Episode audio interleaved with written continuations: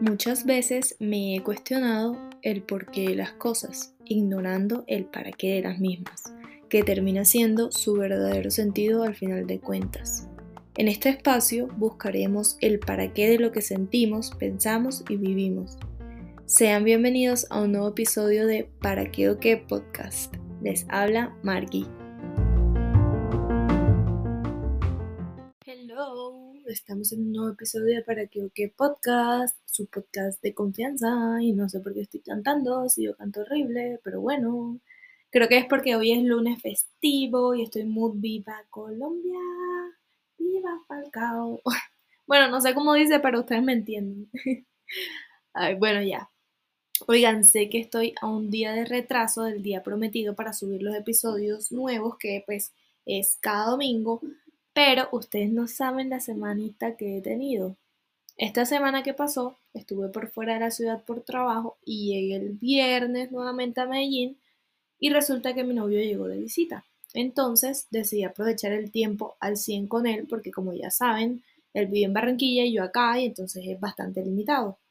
Entonces dije como que, ok, el podcast es algo que amo, que en serio disfruto mucho haciéndolo y que estoy, o sea, me siento supremamente comprometida con la causa, pero no por eso voy a dejar que mi perfeccionismo empiece a volverlo como una obligación más eh, y deje de ser algo que hago por gusto. Entonces, haré mi mejor esfuerzo por cumplir, pero sin que eso se convierta en un martirio, porque suelo convertir las cosas que, en las que me comprometo en un martirio y no. Entonces decidí esta semana ser flexible con el día del lanzamiento del nuevo episodio y bueno, aquí estamos, cumpliendo tarde pero cumpliendo. Y oigan, by the way, no les había comentado la cantidad de mensajes que he recibido de ustedes diciéndome que me sienten como una amiga más. En serio que qué felicidad me da leer eso cada vez que me mandan un mensaje diciendo que escucharon un nuevo episodio y que les gustó, que o que esto les pareció esto. Bueno, me escriben en verdad full eh, sobre el podcast. Entonces, creo que esto ha sido uno de los retos que más ha logrado sacar mi mejor versión y que ha significado encontrarme conmigo misma. Por lo que saber que están disfrutando de esto es indescriptible. En serio que muchas gracias y cada vez que se les ocurra escribirme o mandarme un mensaje del podcast diciendo que les gustó o no, hagan lo que yo recibo todos esos comentarios con muchísimo amor. Bueno, ya entrando un poquito en materia, en el episodio de hoy hablaré sobre breakups amorosos, esos que todos hemos vivido en algún momento. Y si tú estás escuchando y no lo has vivido, prepárate porque te va a llegar. Y digo esto último porque es que creo que todos tenemos que pasar por esto en nuestras vidas para poder entender qué queremos en una relación amorosa y qué no. Así como hemos hablado de red flags en amistades, creo que pasar por una etapa de tusa nos ayuda a pintar bien esas banderitas de rojo en cuanto a lo que buscamos en una pareja. Y bueno, quiero hablar de este tema con lo que para mí fue la ruptura más difícil de superar. Y espero que sea la última porque en verdad fue horrible. Yo siempre he sido una persona súper enamoradiza y desde que tengo memoria siempre me ha gustado un niño. O sea, si no era el vecinito, era alguien que salía en la serie infantil que me estaba viendo, o sea, a ese nivel, o sea, soy súper sagitario en ese sentido.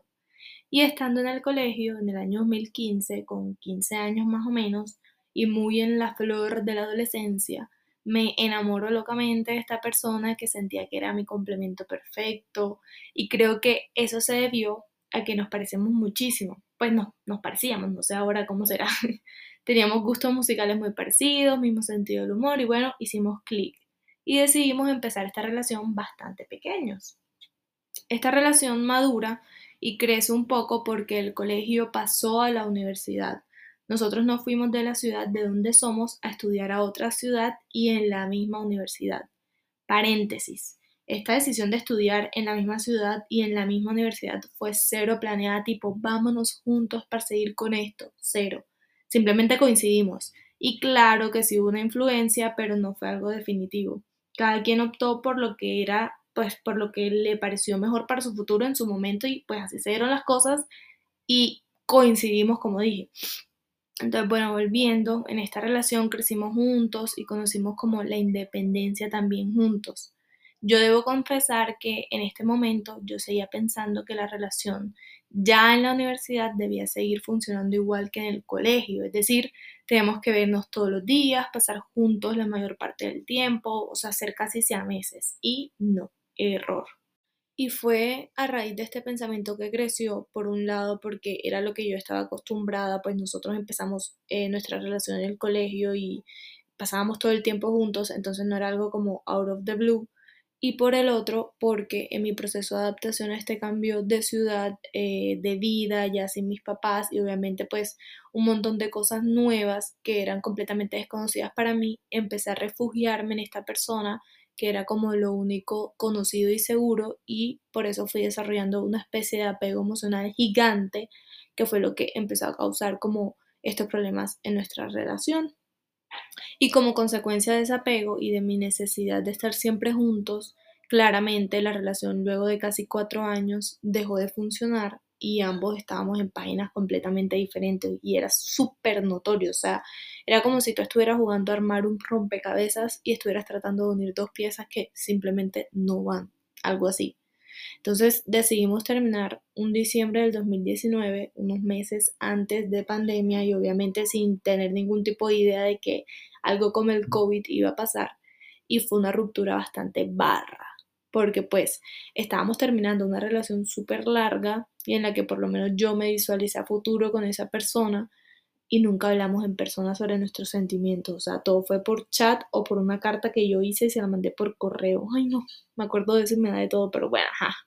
¿Qué se puede esperar de dos niños que estaban terminando una relación que mm, no parecía de dos niños? Y bueno, terminamos y a mí en verdad me dio demasiado duro, o sea, yo creo que yo lloré mis ojos en esta tusa y para terminar de rematar y como ya les adelanté, me tocó pasar por toda esta etapa encerrada en mi casa, viviendo una pandemia estresadísima, o sea, cero catastrófico. Y bueno, ahora que estoy más grande y puedo mirar la situación desde otro, desde otro punto de vista, pues ya con, pues habiendo superado todo, eh, entiendo que era una niña cuando estaba en esta relación y que a pesar de que en ese momento sentía que era una relación bastante seria y grande, no lo era y obviamente cometí errores y obviamente hice cosas que hoy por hoy no haría ni de chiste en una relación.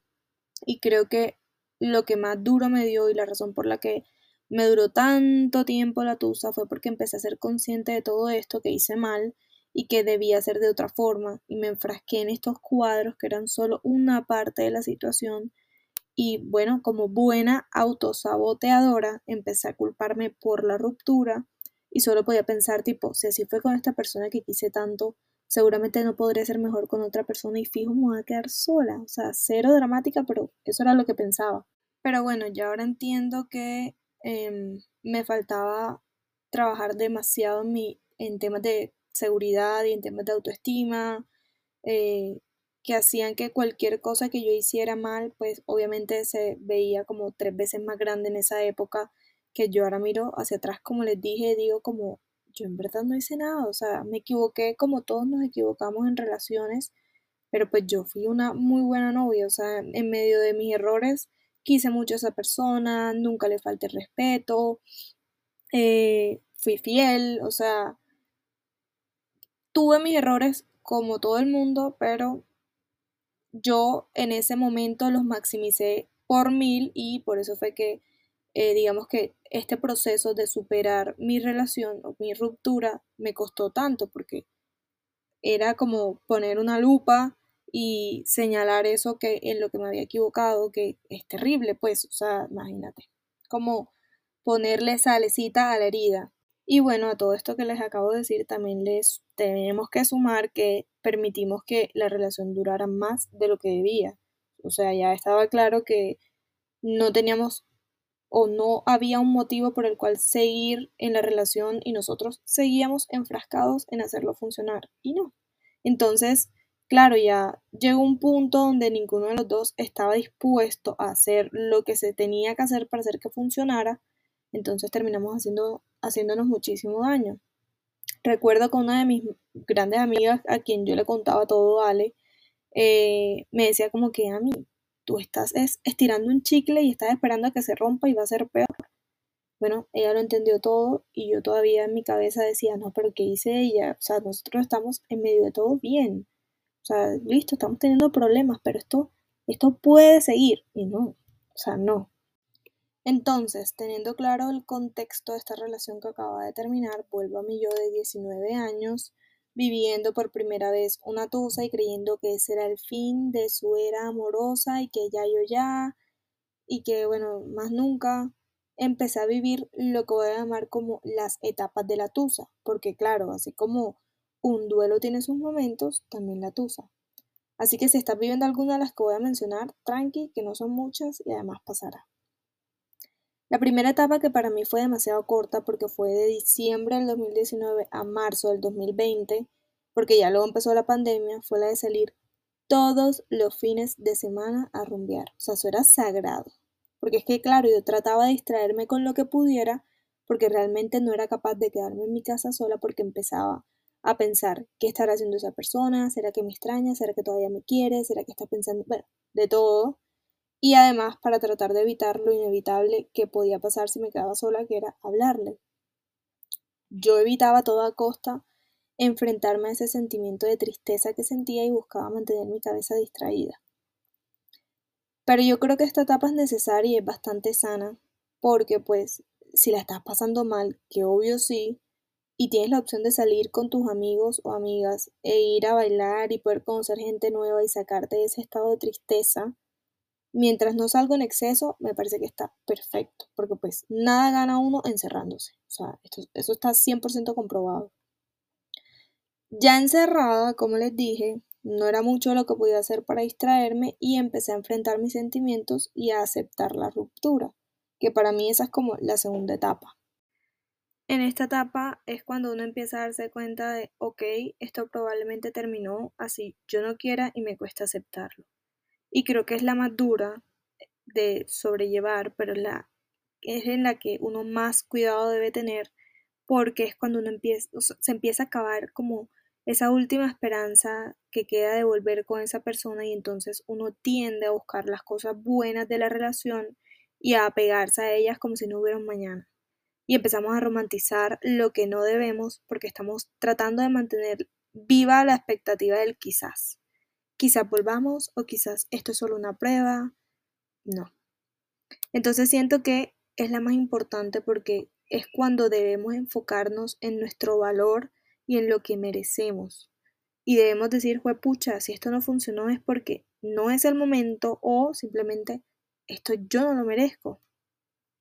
Creo que nos suele costar entender y aceptar que una relación no funciona porque termina mostrándonos un fracaso y empieza a jugar nuestra mente y a tratarnos de decir, ah, es que tú no eres tan buena en esta idea del amor, que además hemos construido con base en muchas expectativas que se alejan de la realidad, como por ejemplo que el amor es eso bonito, que siempre tiene un final feliz y que dura para siempre, y no, o sea, no siempre es así, ni es solo eso.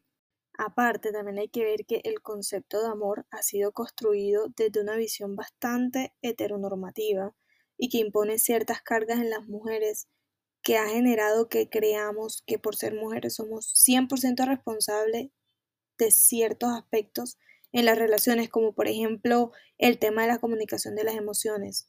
Pareciera que esto fuera solo una cualidad que tienen solo las mujeres en una relación, porque ajá, nosotras somos las más emocionales y vivimos en el drama y si este aspecto llega a fallar es por tu culpa como mujer, porque es que el hombre por naturaleza no es el que va a tomar la iniciativa de hablar de las cosas, tienes que ser tú. Y claro, esto también genera una mayor sensación de insatisfacción y culpa cuando acabamos una relación y vemos que no funcionó. La siguiente etapa la llamo la reconquista y me parece que es la más bonita de todas porque es cuando ya aceptaste que acabó y puede que te duela, pero simplemente sigues con tu vida porque pues no hay otra opción. Eh, y empiezas entonces a apegarte a ti y a la compañía que encuentras en ti misma. Y por eso le digo la reconquista, porque se trata de enamorarte de ti y de esta nueva yo que está sola. Creo que para mí esta etapa es de donde viene el crecimiento personal que obvio no viene solo y necesita de los otros momentos o estados de la tusa para que pueda llegar a este punto. Y es que es aquí cuando empiezas a experimentar eso a lo que se refiere la gente cuando dice de esta sales mucho más fuerte y comienzas a sentir que sí, que sí pudiste con esa tristeza que casi te acaba, que puedes con todo y un poquito más. En este momento en el que te permites analizar desde otro punto, ya no desde el, ay, es que hice mal esto y por eso se acabó, sino más bien, hice mal esto y no quiero que se repita porque no demuestra lo que yo soy en una relación.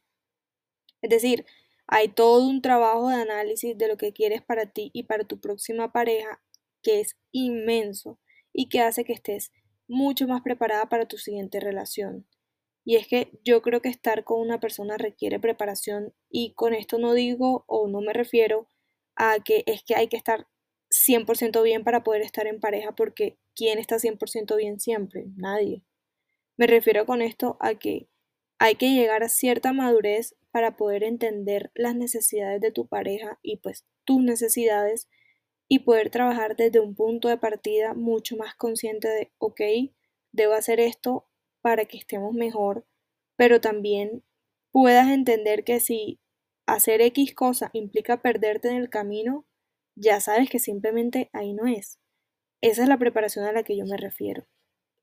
Y bueno, también se experimenta la tan temida y odiada soledad durante todas estas etapas, pero es en esta última que se vuelve llavecita, como decimos en la costa, como una amiga más.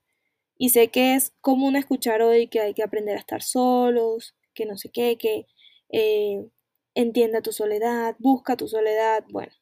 Pero oigan, en verdad que sí, hay que hacerlo, porque es que las personas que nos rodean son prestadas por un ratito y nadie nos pertenece, o sea, nadie.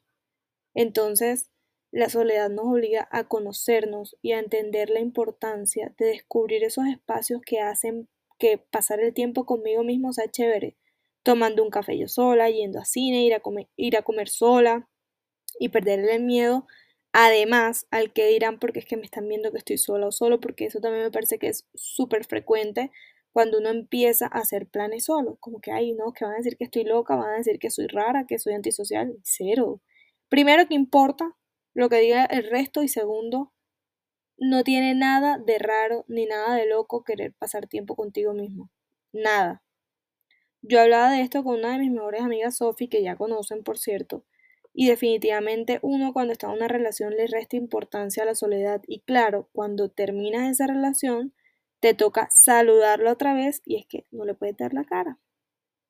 Creo que un antídoto para esto es que si estás en una relación, oblígate a pasar tiempo a solas y tiempo de calidad, no como que, bueno, yo estoy sola en mi cuarto, estoy viendo TikTok por seis horas, porque es que de una u otra forma estás evadiendo tu cabeza, evitando tus pensamientos.